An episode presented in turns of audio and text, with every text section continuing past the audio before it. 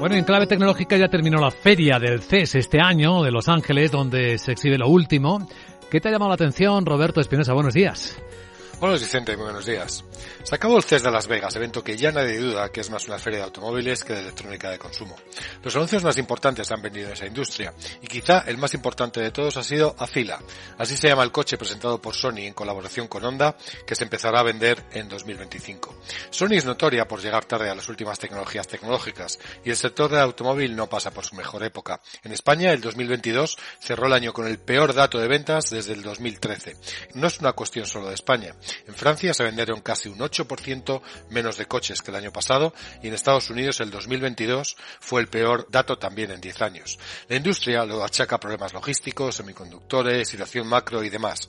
Pero han preguntado a alguien de 25 años si quiere un coche y no solo a la gente joven. Los urbanitas de toda y condición han decidido en todo el mundo que quieren muchos menos coches en sus ciudades. Así que no parece algo coyuntural.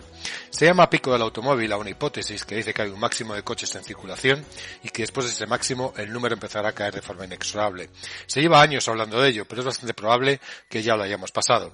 Que Sony vaya a lanzar un coche es seguramente la prueba definitiva. Gracias, Roberto, y buen martes.